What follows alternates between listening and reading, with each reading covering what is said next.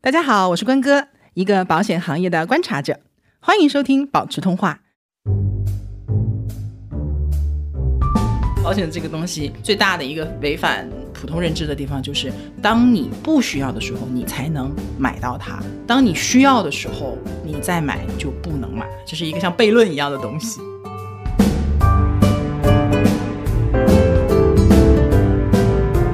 任何一个保险产品，它都是有投保年龄的一个范围的，年龄大就会导致你可以选择的面儿是更小的。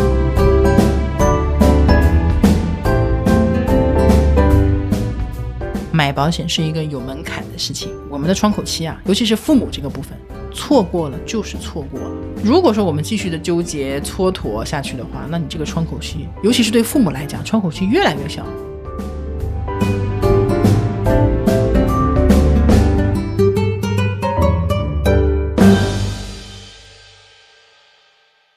Hello，大家好，我是关哥，欢迎收听保持通话。 Hello，大家好，我是萌萌。然后今天我们聊的话题是被催了好久的，如何给父母买保险？对，如何给父母投保。我先问问萌萌啊，嗯，你爸妈买保险了吗？买了，什么东西？现在是惠民保跟意外险都买了。惠民保是我第一年是我给买的，然后现在的情况是他俩赶着要买的，保险意 识提升的非常快。那意外险呢？意外险的话是我这边投保的，那你投保的时候，他们俩有没有就是因为现在正常来讲是要验证身份的，嗯，嗯，是验证过身份买的吗？对就他们同意了，对吗？对对对，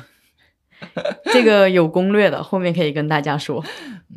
我们先来说一下给父母投保的一个条件吧。我们上一期讲了保障体系嘛，从对体系的角度来讲，其实每个人的基本保障体系都是类似的， 嗯但是父母这块儿会有一些特殊的条件，比如说我们的父母辈整体来讲啊，拥有的保障是比较薄弱的，有社保就不错了。嗯呃，因为那个年代金融也不发达，更不用提保险了，对吧？他们那一辈接受保险的程度什么的，相对也比较弱一点。然后还有一个就是，因为他们年龄相对大一点，那自然而然的健康状况从整体上来讲，也是比年轻人是要差一点的。嗯，所以以呢，就会处在一个什么样的状态呢？就是又觉得是更需要保险的，但是他们买保险本身又是更困难的一个状态。是的，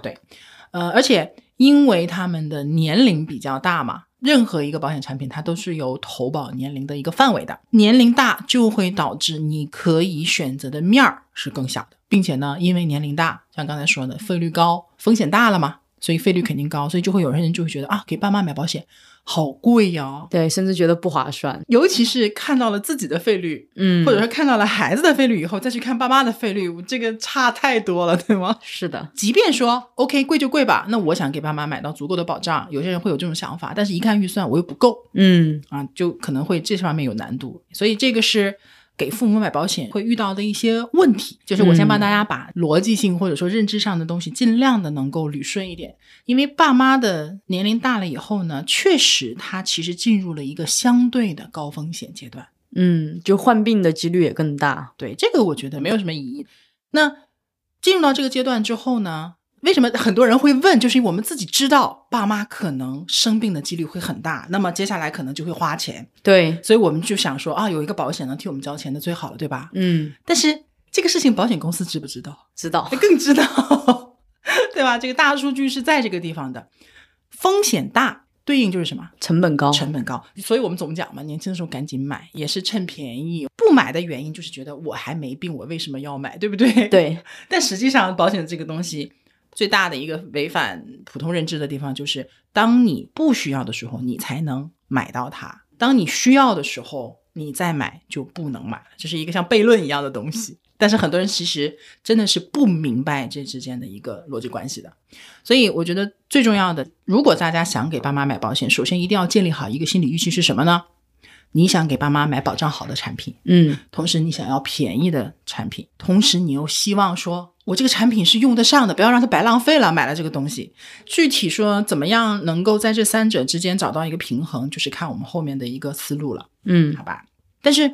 父母和父母又不一样，嗯所以我会按照父母的年龄分成三个段，嗯，然后去看说这三个阶段大概是什么样的一个配置思路？因为最卡选择面的这个东西就是年龄了，五十岁以内的我就不讲了，五十岁以内其实就是按照成年人的正常去配置就好了啊。至至于贵便宜的那是另外一回事儿，我主要是从五十岁开始讲，五十岁以内和五十岁之上，你的这个产品选择面会有一个断崖式的一个下降，特别是在这种给付的重疾险或防癌险的这种范围内。嗯第一个范围是五十岁到六十岁，一般来讲人还挺好，状态挺好的一个阶段。这个阶段呢，对于整体的父母群体来讲，选择还是相对比较多的。像我们说的四大类，重疾险其实还有的选，但是很少了。五十五岁以上再去让你买重疾险很难很难，几乎是也没有了。但它的最大的问题在于，这个年龄阶段，你不管买什么产品，尤其是这种给付型的产品，你的杠杆会比较小。哎，我举个最简单的例子，我都做一百万的保额，一个二十岁的年轻人，他可能交三十年，一年就交个比如说一万块钱。嗯但是同样做一百万的保额，就算是老人家五十多岁的能交三十年，他的保费可能就会变成一年两万多三万。嗯，那么这个杠杆是什么呢？假设这个年轻人交完第一年他就生病了，得了一百万，那么就是一万去撬动了一百万，这个杠杆是一比一百。但是老年人可能就三万撬动一百万，就是三比一百，啊，明这个白杠杆了就差了三倍。嗯，明白了，明白吧？我们往后讲，你就会发现，甚至有一些就是杠杆到最后就是一比一了，哦，有限对吗？比较低对吗？但是前提是它是有杠杆的，嗯你仍然是可以用一个相对较少的保费去撬动一个相对较多的保额。明白，那么五十到六十岁这个年龄段，我们怎么去考虑呢？首先，第一个，让父母把社保先保好。嗯，不管你是城镇职工、城乡居民还是新农合，社保一定要有啊。我们反复强调社保。其次，五十到六十岁的父母尽量给他买一份百万医疗险，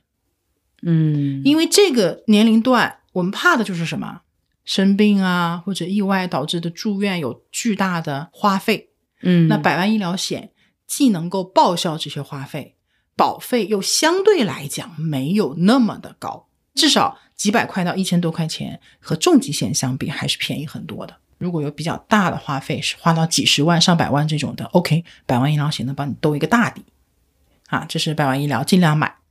好，现在比方说，不管是因为啊、呃这个身体的原因，还是因为其他的原因，说我百万医疗险买不了，这很正常，很常见啊。甚至说有一些你看好的产品，它可能它的投保的限制的年龄就到五十五岁，对，五十五以上选择面又少了一点。嗯那么这种情况下，你还有退而求其次的两个选择，一个是惠民保，嗯，一个是防癌百万。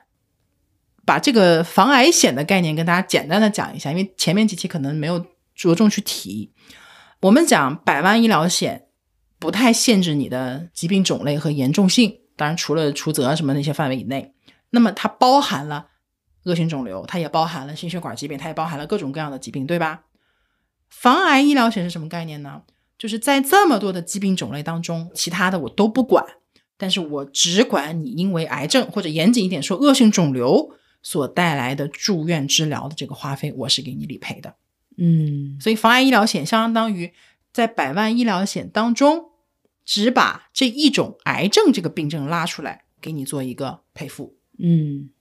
那有没有意义呢？你觉得？其实我刚开始听这个概念，我觉得没有意义，但我后面看了重疾理赔的数据以后，我嗯觉得是有意义的。因为我们重疾理赔里面好像有百分之八十五都是因为恶性肿瘤八理十赔五的其实有点高了，但就是六成到七成是没有问题的。嗯在疾病的理赔当中，癌症是大头。那么癌症又有一个特点，就是它可能会有比较大的治疗费用。明白？我老举这个例子，之前那个白血病，七十万到一百万，你说我去买个七十万到一百万的重疾险，还不是有那么多人能有这么多的保额，是，对吧？那百万医疗险其实保额方面你就不用太担心。嗯所以相当于什么呢？就是虽然它只管一种疾病，但是这种疾病它的占比也好，它的花费也好，它的意义也好，可以算作它对应的那个险种的百分之六十到七十的一个作用。兜掉了百分之六十到哎七十的一个底，哎，对，你要看发病率，嗯对你要看看花费什么之类的。看概率来说，其实对还是值得的。对，值得的，因为它的价钱也肯定便宜嘛。但是有一点，确实防癌医疗险呢，它的保额什么都很好，报销比例也能够，比如说拿到百分之百啊，也包含这个社保外的呀，然后自费药啊什么的，它都可能会会带。但它的问题就在于说，癌症之外的它就不能报销嘛。嗯，所以以这个时候你也看看惠民保，对，惠民保的优势就是它不限制癌症，嗯，它就很类似一个百万医疗险，但是呢，它的核保可能会是比较宽松的，所以是爸妈当地的惠民保保进去的概率还是比较大的。但是惠民保，我们在惠民保这一期当中也讲了，它本身是一个有一点低配版的百万医疗险，可能嗯它的报销比例会比较低，或者说它的扁赔额会比较高。嗯，所以呢，你看惠民保它实际上是百万医疗险的一个低配版，是，然后防癌医疗险相当于百万医疗险的一个部分版。嗯，防癌医疗险为什么说你买不到百万医疗险，你可以买防癌医疗险？是因为，比如说我有一个什么，不用讲别的，三高嗯，啊，高血糖、高血压、糖我尿爸病、啊、我妈就是对啊，甚至说有些人说我得过心脏病，嗯你，肯定买不了百万医疗险。但是这种情况下，你会发现你这些病症跟癌症没有什么相关性，嗯，那他就可以买防癌医疗险。嗯所以究竟你能买什么，真的不一定，你一定要去真正的尝试它的健康告知和智能核保。嗯，就是永远不要因为你买不了这个你就算了，好吧？这是第二个部分，第一个部分是社保，第二个部分是百万医疗险以及它的两个替代品——防癌医疗险和惠民保。好，现在假设说医疗险也配好了，接下来买什么呢？意外险，对，意外险。我这个顺序其实依仗了两个决策的因素，一个是它能够给我们起到多大的保障，第二呢就是它的价格。嗯，意外险价格就很便宜嘛。当然，老人是这样的，老人的意外一定比普通的成年人要几率大。有一个读者给我留言，就是还蛮着急的。他说啊，九十岁的人可以买什么意外险？他说我奶奶摔倒骨折了，这一次摔骨折了，那我是不是要给奶奶买一个意外险，然后将她以后有一旦有什么事情可以？但是有一个问题在于，九十岁真的没有可买的了。 九十岁摔倒也不算意外，，对，九十岁摔倒真不叫意外，因为这个概率真的很大，嗯真的很大。但是为什么意外险也很重要呢？嗯，因为你还是会有意外的可能性发生，它只要这个风险在，我就有这个需求在，所以有一个意外险还是能补充一部分的这个保障的缺口。明白，好，接下来这是第三个部分意外险，接下来再看什么呢？看重疾险。嗯，这一个其实就是很多人决策难的地方，对，这个是最难的地方，就是因为第一核保难过，对，啊，就是重疾险对于这个身体健康的要求，反正七七八八蛮多的。嗯，老人也说我一点问题没沾上，这个挺难的。第二呢，就是你就算能买上，你心不心疼那个保费，心疼，对吧？你想要高保额，你保费就高。有些时候你会发现说，那我买不了那么贵的，我买个便宜的。那你十万、二十万的保额，有人就觉得也不够用没，什么用，对，就是真的得了什么大病，十万二十万也好像帮不了什么大忙，也解决不了什么全部的问题。但是应该是什么时候？一九年的时候，对后台有反馈，之前有一个读者，他是是给他的爸爸还是妈妈买了一个十万块钱的重疾，嗯，然后就真的理赔了。是，我记得那天是中午吃完饭，然后我嗯就从那个办公室的拐角走过去，嗯然后手机就响，我就看到他留言，他说：“关哥，这个我我妈的这个理赔下来了，嗯给赔了，就十万块。”他就说：“这十万块对我家的帮助非常大，是的，非常大。”哇，我跟你讲，我当时那个眼泪真的就是感觉刷，就就就要忍不住就要下来了那个非状常态，啊感，动，一颗大石落地的那种感觉。嗯，然后那件事情也是让我有了一些更不一样的感受，就是嗯，到底这十万二十万有没有用？没有人能替别人做决定，是的每个家庭情况是不一样的。嗯，好，这是重疾险。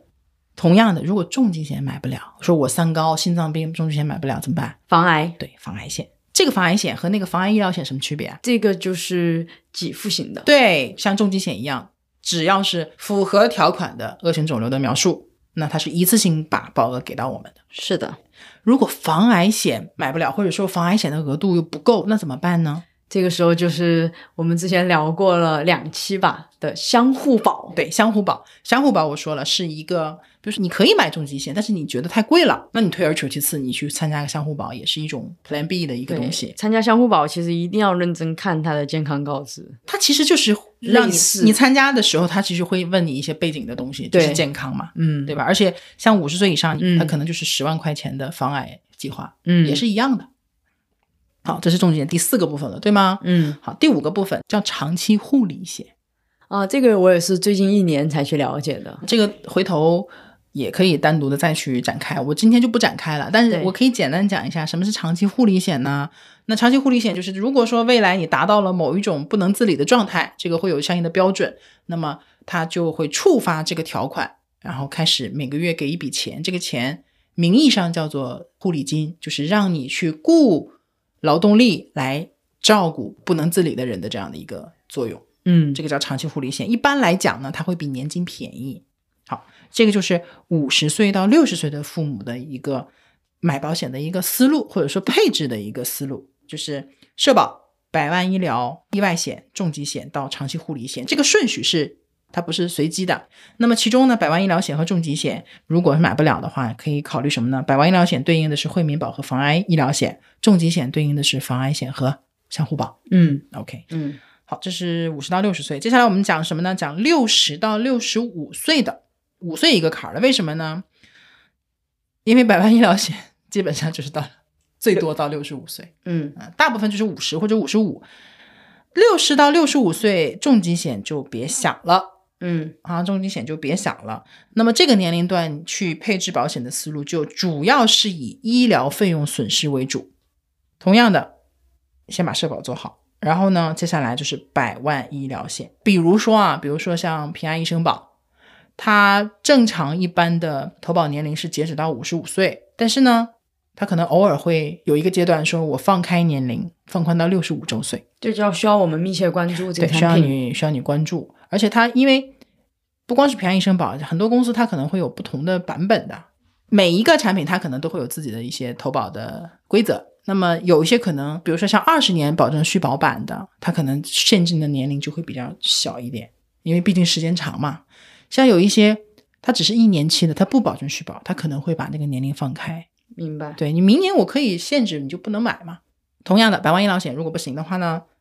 防癌医疗险和惠民保。那么这个年龄段一般来讲还是可以选择到防癌医疗险和惠民保的，因为惠民保本身就不太限制年龄，防癌医疗险它的保障范围其实还是小很多，因为它只管癌症嘛，所以它会把这个投保的年龄放开的比较多，放到七十岁都是有可能的。接下来就是意外险。意外险这里我要重点的强调一点在哪里呢？因为六十到六十五岁，其实百万医疗险也很难买了，对不对？对，好，就算你有惠民保和防癌医疗险，你在医疗的这个部分一定是有缺口的。防癌医疗险最简单的，我骨折我肯定不能赔。那这种情况下，凡是六十岁以上的老人，你去给他买意外险的时候，你最重点关注的是意外医疗的额度，因为这个部分如果是老人家出了意外导致的住院，你是可以通过意外医疗去理赔的。这是六十到六十五岁，你看就已经很简单了，也没有太多的选择。最后就是什么呢？六十五岁以上的啦。六十五岁以上呢，重疾险和百万医疗险就不用想了。这个年龄段，我的建议是什么呢？四个字：有啥买啥，别挑了，有啥买啥。就是你只要觉得这个费率是你能承担的，这个保障也有点用处，你就买它就好了。同样的啊，社保要有，原则就是能有社保尽量有社保。大家可以自己去社保网站查一下。但是呢，六十五岁以上防癌医疗险还是有机会的，防癌医疗险可能会到七十，然后同样的惠民保，最后意外险，意外险我见过最多的是可以买到九十岁的，也是着重注意一下这个意外医疗的保额。其实怎么配、怎么买、买什么东西其实很容易，关键还是在于什么呢？大家的心态一定要摆正。嗯还有两个地方是可以补充的，但是相对来讲就不那么常态。第一呢，就是如果儿女的团险能够带父母，大概率是不用核保的，但这个真的极少啊，嗯真的极少能。买就买。另外一个呢是说，我真的家庭困难，参加我众筹和互助计划也是可以的，嗯也是一种去解决这些问题的方式。是的。对，因为我们还是希望说老人有病，至少你能让他治嘛，降低他的痛苦也好呀，什么之类的。这就是给爸妈买保险的思路，其实就很简单，对吧？对没有那么复杂。嗯、我接下来讲一下这里面的难点吧。啊，首先第一个，核保是什么？核保就是保险公司，当你提出申请，你跟保险公司说，你说我想买个保险，我给你交钱，将来你给我理赔。保险公司说，我要先了解你的健康风险和生命的风险的大小是怎么样的，你有多大的可能会得病，这个病是我要赔你的；你有多大的可能是意外或者疾病去世，这个也是我要赔你的。那么我要根据你的一个情况来判断说是否会接受你的投保。同时，就算接受，我接受到什么程度，就是我在接受你投保和不接受你投保之间，其实还有一些地带。我一个个讲，讲了其实就明白了啊。比如说，保险公司最后会给你一个核保结论，这个核保结论其实有五种。我们常见的说，我接受你的投保，这个叫标准体投保是一种；还有就是拒保，就是我不接受你的投保，这只是其中的两种。那么标准体投保就是大数据的标准范围以内的，你的这些指标什么的都没有特别大的异常，我就按照标准费率嗯，来接受你的投保申请，因为我会有一个标准的费率嘛，不同的年龄、不同的性别，那么不同的保额、不同的交费期、不同的保障期间，它会对应一个每年的交费率，这个是标准费率。那么标准体投保就是按标准费率来获得标准的保障，这个我觉得特别有感触。为什么？就是现在，因为已经很少有标准 体了，因为一方面是大家嗯生活习惯啊习呢、然后第二个就是大家现在体检也，就是每年都就有是体检，就所以甚至多多会有少点过度体检对。，然后结果你就发现，嗯，我买不了保险了。对，但是也不要因为你怕买不到保险就不去做体检或者不去看医生啊，这个两两边要权衡好。好，这是标准体啊，标准体我觉得比较好理解。接下来呢，第二种可能的核保结论叫做除责承保，你看你能不能解释一下？就是举个例子，比如说我得了甲状腺结节，嗯然后这个时候我去买保险的时候，他会问我在几年几年内有没有什么疾病，然后有什么问题，我就填我有甲状腺结节。这个时候他就会出来一个核保结果，就是除责承保，就是关于甲状腺结节的这一类以后发生的这一类疾病，我发生了以后他是不理赔给我的，从对保障范围剔除掉一部分的责任。对，差不多就是这个样子的。呃，稍微严谨一点讲是什么呢？其实就是，呃，根据你的一个情况，嗯保险公司认为呢，你得某一类或者某一种疾病的风险是很高的，嗯那怎么办呢？我就从我正常的标准的保障范围里面把这一类疾病剔除掉，嗯这个叫做除责承保。常见的就是什么甲状腺除责呀，比如说乳腺结节可能涉及到乳腺癌方向的这个除责呀，等等等等的，这个是重疾的。然后百万医疗险基本上就是出现过的问题都会除责的。这叫既往症除责。啊，呃一个是，哎，但是这个啊哎、嗯不是这，这个要注意啊，这嗯个要注意，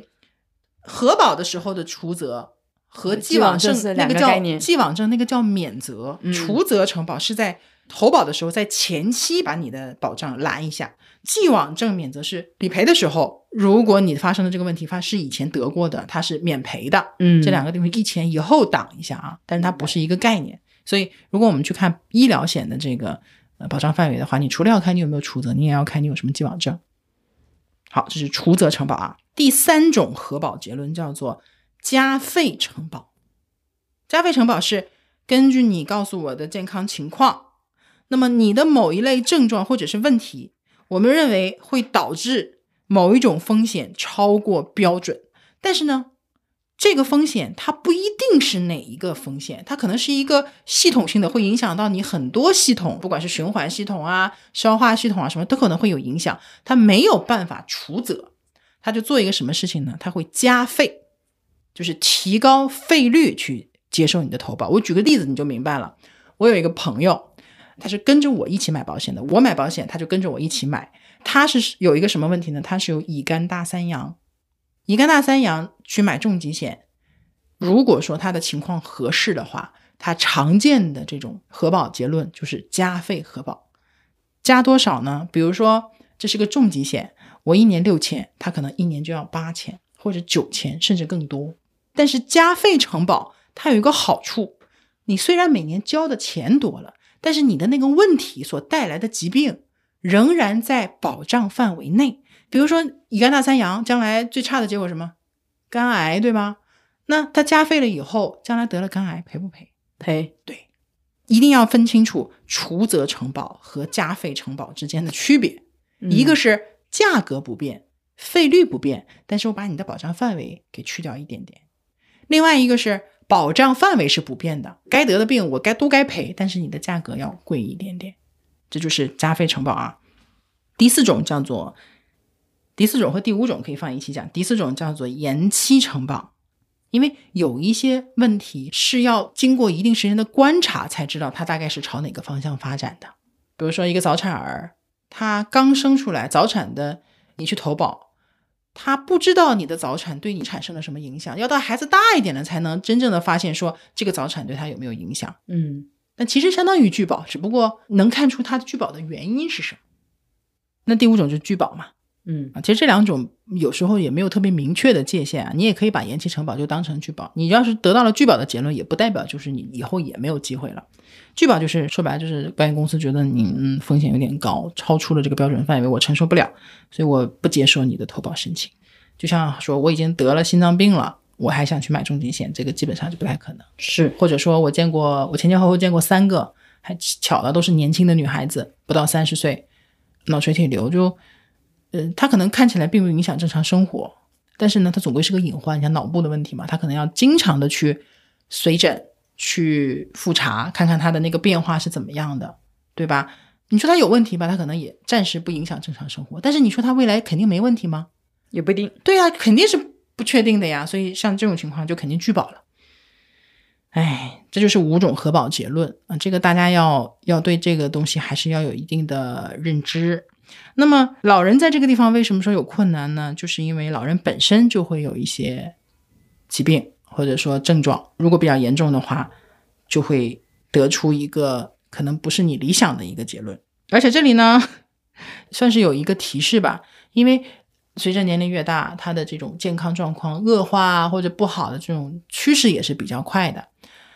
就是今年能买到，明年就真的不一定能买了，对吧？好，那这种情况下，尽量选择什么呢？选择这种长期的，就你投保的时候只要能投进去，后期不需要再重新再去看你的健康问题了，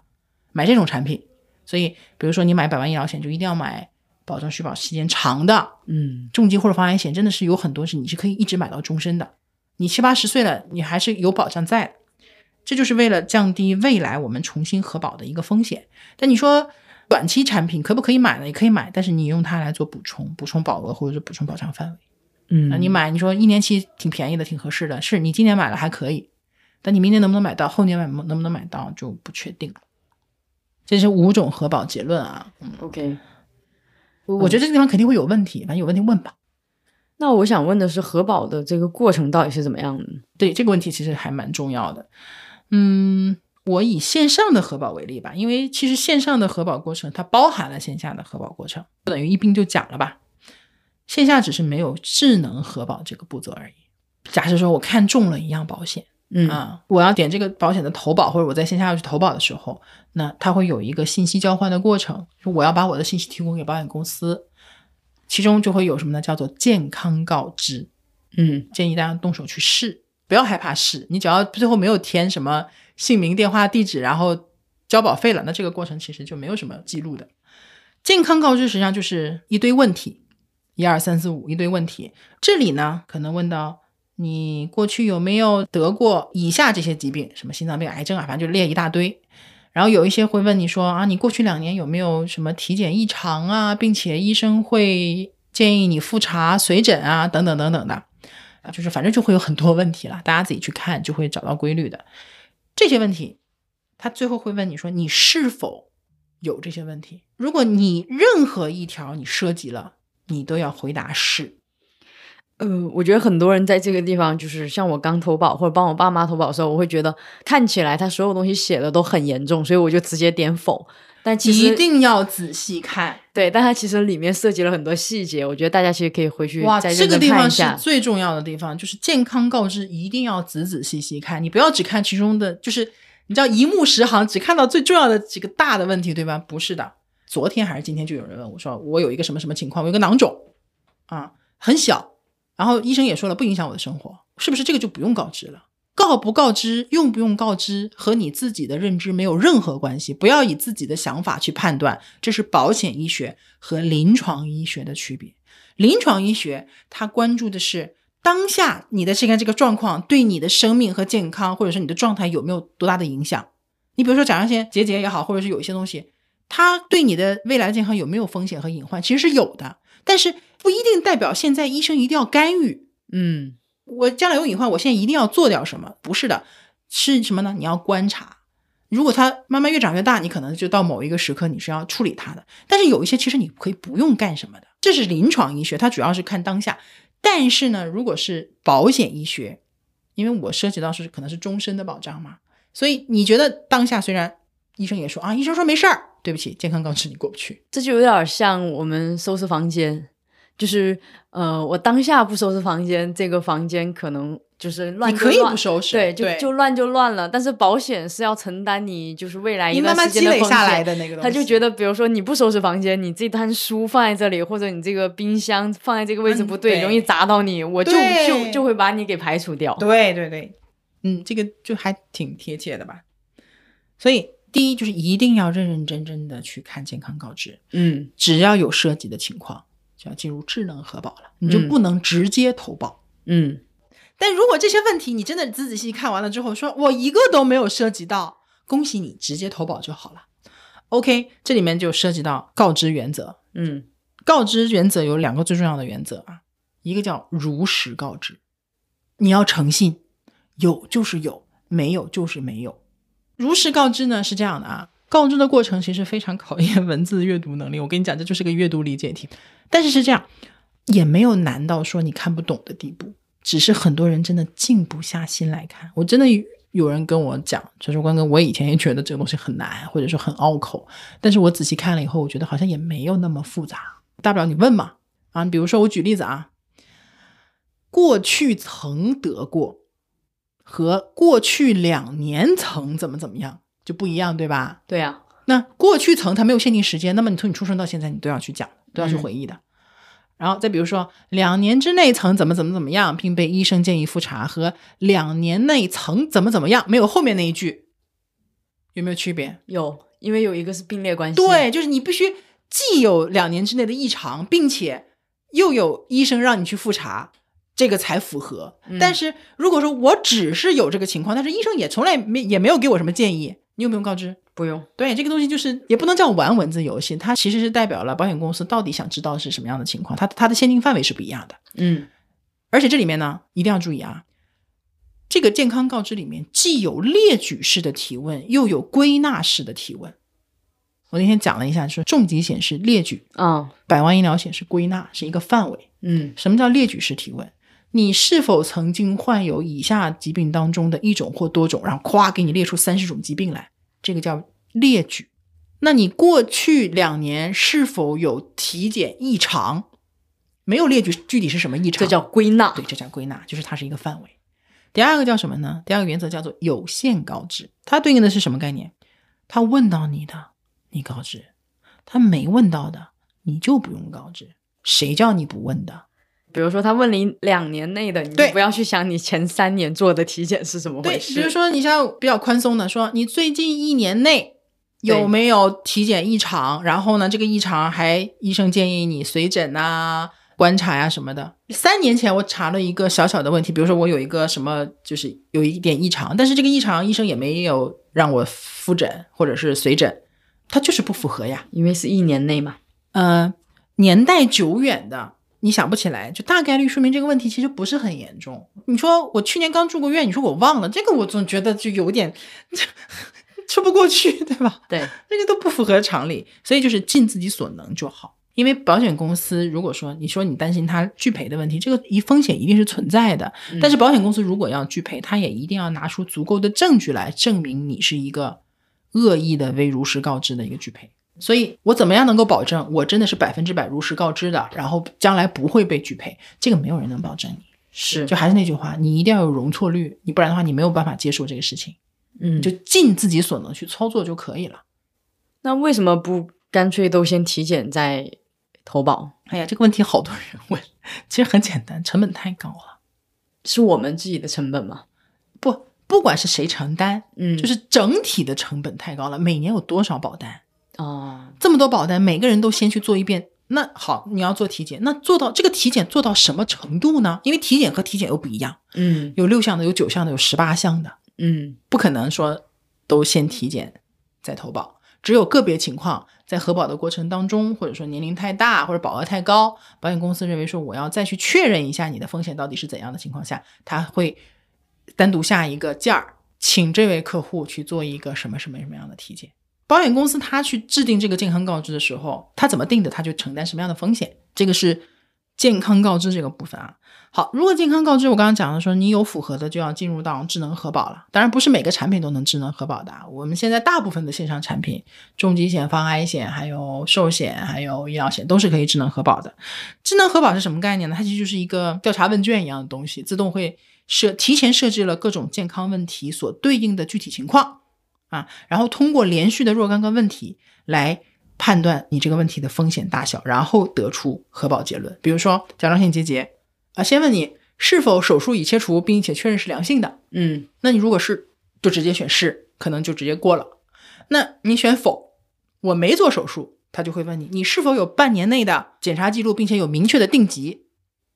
好，你说我我定级了，我半年内定级的，我选是。接下来他就会问你，你是一级或者二级，还是零级或者三级？你选一个，你选一级或者二级，那他咵给你一个结论，叫做出责，甲状腺癌及其转移什么出责。然后零级或者三级，咵给你一个结论，对不起，拒保。你真的好厉害，这就是常见的甲状腺结节的一个智能核保的流程，但是不是每个产品都是这样。我只是举个例子，智能核保有什么特点呢？它其实就是线上一个很好的一个提高效率的一个东西。首先，它很简洁，高度的归纳了关于健康的一些问题，它可以快速的得出结论，并且是可以反复尝试的。第二个特点呢，就是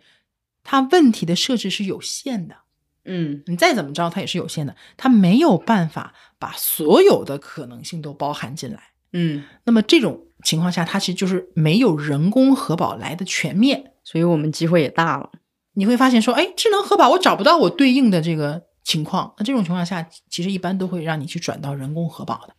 那如果说没有办法判断，嗯其实正常来讲就会人工核保或者邮件核保，或者是什么呢？像有一些产品，它会比较简单粗暴，它会考虑成本问题，就直接一刀切拒保了，拒保。但是这个拒保啊，它不是说真的说你条件不行，而是说它要考虑成本问题，它不想再往下走了。嗯因为往下走的话，就搞得这么麻烦，你怎么样换个产品，换个产品或者换线下嘛？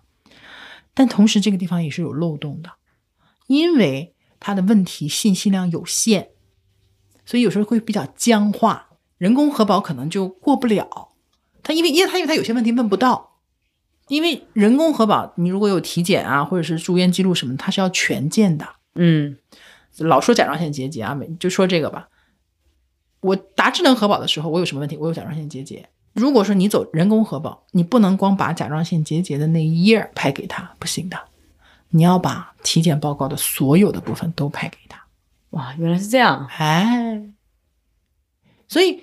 智能核保其实收集的信息相对还是少，有那么一丢丢的空隙，有可能你就保进去了。但如果你把全部的东西给到保险公司，可能你也就没就不一定能保得进去。对，这是智能核保的特点。好，如果智能核保出不了结果，那你基本上就是要走人工核保了。人工核保就是真的人，保险公司的核保两核部门的核保岗啊，这样的一个老师去收到你的资料之后，去帮你判断，给到你一个核保的结论。那它的特点是什么呢？第一呢，如果真的拒保了，不管你的结论是什么，它都会保留在这个公司的记录里面。这个记录重要吗？其实没有那么的重要。如果我们本来就是如实告知，那这个其实并不重要，因为很多人是这样的，他说：“哎呀，我要有个拒保记录了，我是不是影响以后再买保险？”对，对吧？因为很多健康告知都会问你是否过去有过拒保啊，或者是异常投保的一些记录，像除责呀、加费它都算的。嗯但这个情况下，不是说有这个记录我就不给你保了，不是的，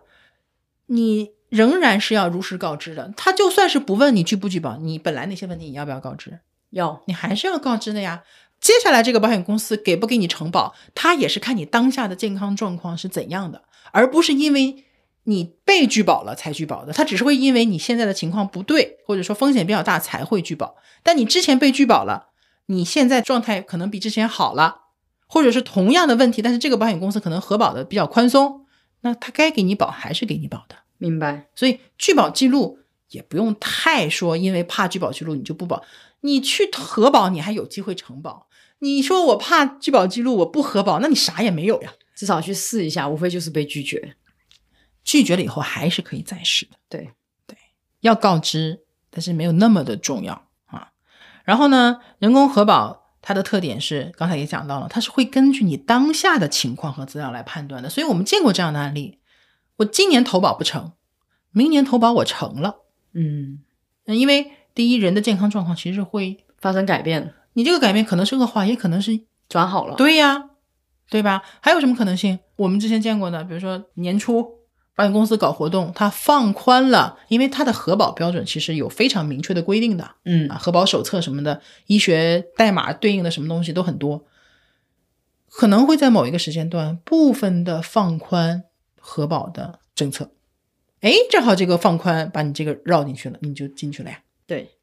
如果不能直接通过怎么办呢？嗯，笼统的问题，我就讲几个大的方向吧。就第一呢，如果某一个产品你的核保结论不是很理想，再多看几个嘛，多尝试，哎，多看几个产品的健康告知和智能核保。你要做的是什么呢？你通过多看，你总结出来，你这个情况可能出现的核保结论都分别是什么。然后呢，你试了几个产品，发现哎有区别，有些是可以标题的，有些是除责的。这个时候要做什么事情？就是你要在产品的保障优劣性和核保结论的优劣性之间做一个抉择。我举个例子，两个产品 A 和 B，A 嗯产品保障更好，嗯，比如说 A 是一个多次终极，好了，嗯我们讲多次终极的保障其实要比单次终极的保障要深度更好一些。但是呢，因为它保障更好，所以它风控更严，核保更严。那你我有一个问题，我如果买 A 是某疾病除责承保，我又去试了 B，B 是一个单次重疾，那么我试 B 你会发现，哎，我能标准体承保，嗯我就开始纠结了。纠结什么呢？我想要 A 产品的多次赔付，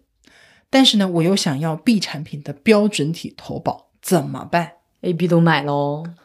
就这个又想要又想要，那嗯你 也就是都买，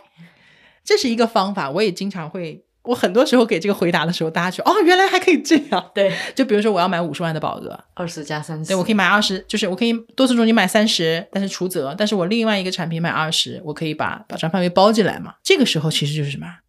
你这是做一个取舍。现在没有你要的理想状况，说我又是最好的产品，又是最标准的投保结果，那怎么办？你就只能取舍。有些人就会选择说，那我行，甲状腺癌出责出责吧，我要的是这个好保障，我选 A，我全买 A 了，买五十万 A。有些人说，哎呀，我觉得多次重疾可能没那么重要，我还是希望把我这个最担心的甲状腺癌保进去，那我选 B 可不可以？其实两种，你只要是明白区别，你自己做的选择都没有问题。嗯那你实在纠结，你就一半儿一半儿嘛，嗯啊，敞开就可以。但最怕的、最不应该的选择就是你在这纠结来纠结去，纠结来纠结去，最后就什么也没有。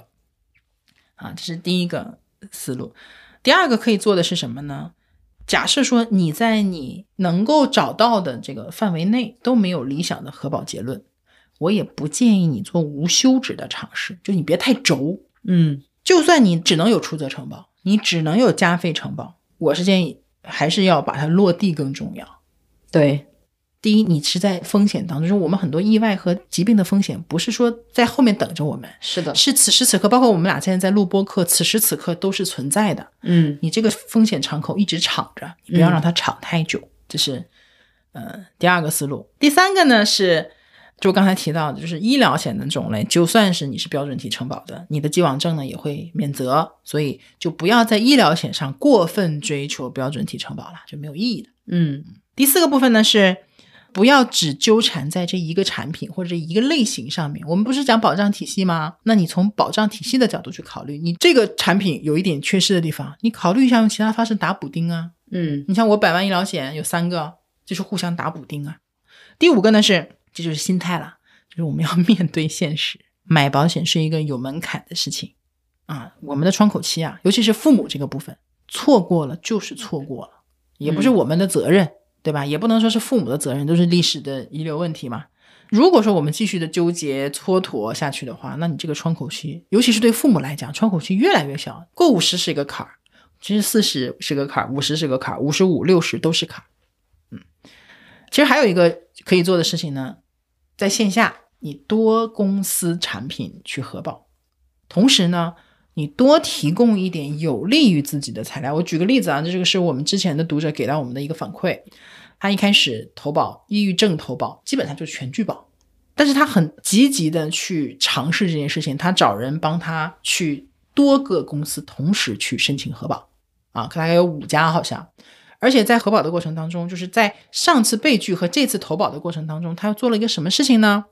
他去重新评估了自己的那个抑郁情况，状态，他就从结论就从抑郁症变成了什么呢？抑郁状态，这就不一样喽。嗯抑郁状态就不是抑郁症，它就是状态了，可能更好了，对吗？嗯所以他把这些材料非常积极的，就努力的向保险公司证明，嗯，同时有多家投保，最后有一家就给他承保了。所以你看这个东西，就是还是你要付诸一定的这个精力嘛。嗯，你你发现越是这种跑不进去的，反而越想保。但是你一保不进去，你想保，你又什么都不做，那那还是没有意义嘛，对吧？好，关于核保的部分，我差不多就讲这些吧。因为核保是父母投保的第一个难点，是不是讲到这儿，大家已经忘了我们在说什么？本来在说父母的保险，然后讲到核保，对，因为讲到核保就多讲一点啊，大家就当成两个部分听好了。嗯好，接下来我们回来，我们讲父母买保险第二个难点就是预算。嗯啊，这个预算呢，因为每个人不一样，我就不去讲啦。说你到底多少预算合适，我就讲一下每一个部分大概的成本是多少。首先，社保我们就不管了好，啊，社保其实就是大概就是这样子的啊，社保每个地方就是会有自己的一个标准，一年一万多块钱。有对些退休的其实不用交社保了，然后我觉得对有些社保，我觉得有你就交了吧，嗯、有你就交了，就是有就 OK 了啊。然后百万医疗和防癌医疗呢，它的一年的价格，不同的年龄可能会不一样，但是因为能买嘛，基本上就是在千元左右吧，就可能会集中在八百到两千这个范围内，八百到两千，八百到两千一年。惠民保嗯从五十九到三百多不等，看每个城市本地的一个情况。社会民保本身肯定不贵，是大概率是很便宜的，对吧？然后防癌险这里我举例子好了，就是好我用某一个防癌险去举例，具体哪个我就不讲了，我就告诉你它是一个防癌险，重症百分之百，轻症轻症其实就是原位癌、啊，嗯原位癌能赔百分之二十，然后不含身故责任啊，终身的一个防癌险，五十岁每十万保额，二十年交，一年是一千六百九十六块，嗯你看杠杆其实不差，对吗？对，一千六百九十六块，嗯，交二十年，终身的十万保额，其实挺好的，对吧？总保费才三万多块嘛。嗯但是呢，到六十岁这个十万保额，首先第一个年龄大了，你交费的长度不可能太高太长了。嗯六十岁的时候你就不能二十年交，你就只能十年交了。嗯那么十年交十万的保额，一年的保费是三千三百七十七，嗯，还是有杠杆。是还是可以考虑一下的，，对呀、你一年交三千多其实还好，但你一下拿十万块钱，还是有杠杆的。这个是没有身故的一个防癌险，它可能到到六十岁就结束了。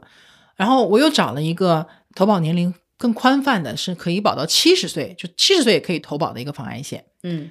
它有的有个特点呢，就是它的身故是返保费的，嗯，也就是说，这个相当于有病治病，没病攒钱了。挺好的，啊，这个稍微贵一点，这个七十岁就顶格做，七十岁最多能做十五万的保额，那么每十万的保额，它就只能五年交，一年是一万三千九，哇，好贵，对不对？但只交五年，有没有杠杆？也有，还是有，还是会有，最大的杠杆是一万三千九对上十万。嗯那最小的杠杆也是一万三千九，交完五年大概是八不到九万块钱，然后去撬十万的杠杆，还是会有一点。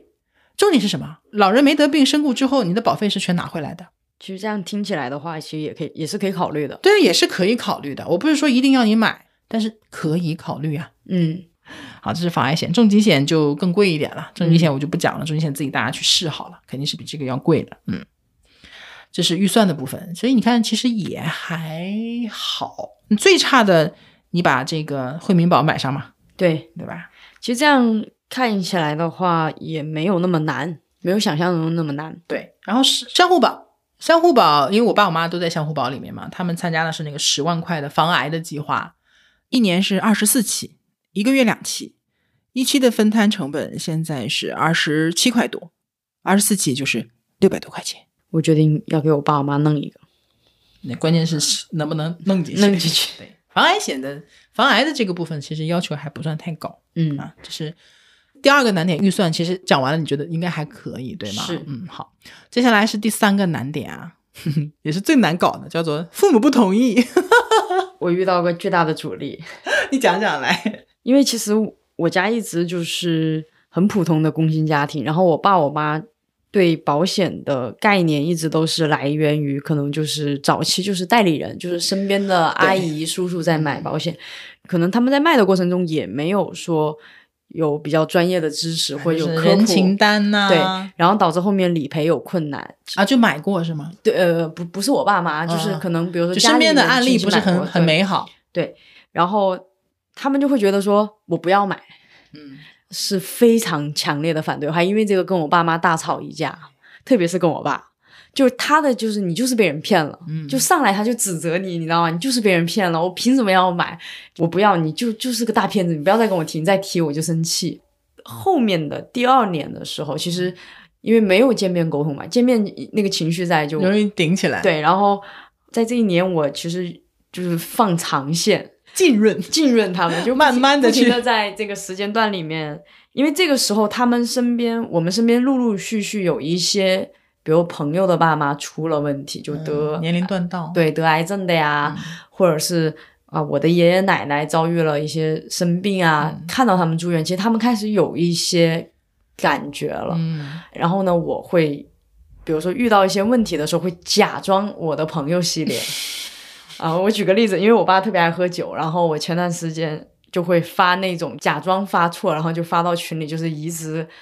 肝要七 你十好万， 会嗯啊，移植肝要七十万的。然后我爸就说谁要移植？我说哦，不是朋友的爸 爸。然后我爸就一脸懵，那我也不说话，就这样浸润。然后我们今年再去谈的时候，就把他们拉上同一艘战船。嗯，嗯，我觉得家庭是一个整体，哎呦天哪，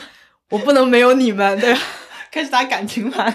你们之前有一个片子特别火，就是说父母是我们对生死的最后一道防线。嗯，然后我就看到特别有感触，我先转到群里，然后我就开始一大段的讲话，就你们是我的最后一道防线，我哎呦不能没有你天哪们你。把你妈妈破但防但了呀，我对，但我没有提任何保险的事情，嗯就还是这样子。到我们见面的时候，我就跟他聊，我说其实我家保了以后，我就跟他说，我说我觉得我今年成长蛮大的，因为我已经把我自己的保险基本保障已经全部搞定了。嗯你们不用担心。然后我还特别好笑，我把我所有保险，就是我说我出事了，你要找谁？ 我的天，就我们那个理赔老师的微情绪已信，经顶到，把微信给他了。然后我爸我妈就嗯，你要干嘛？就是那种。后面就开始在聊保险的时候，他们就没有再抵触了，嗯就是会说，哎，如果你们可以，就给我买一个。特别已经到今年的时候，我给他科普了惠民保以后，我爸我妈上杆子的买，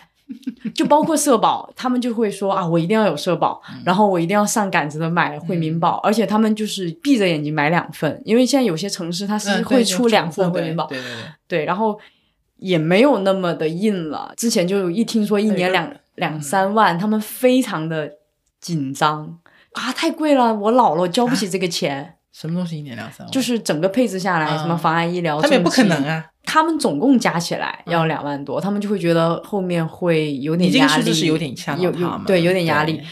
然后我就会说我会好好赚钱啊之类的，反正就他们会表决对对对对，心就是慢慢的就软化了。所以其实还是要从情感上去，对对对，就是一定沟通的时候一定不要急。第二个一定要给他们场景，特别是当你身边出现的每一个场景都牢牢抓住，真的就是 兄我弟觉姐得妹，。我觉得你这个就是像用魔法打败魔法，因为总是爸爸妈妈给我们发什么，对对对，这个那个的，对吧？很多，对我们也可以反。就是当你看到，因为我觉得可能年龄大了，我现在特别容易触碰到亲情的一些东西的时候，我会特别容易哭。哎呦，所以我就会特别把这些东西转发给我的爸妈，然后开始抒情，就是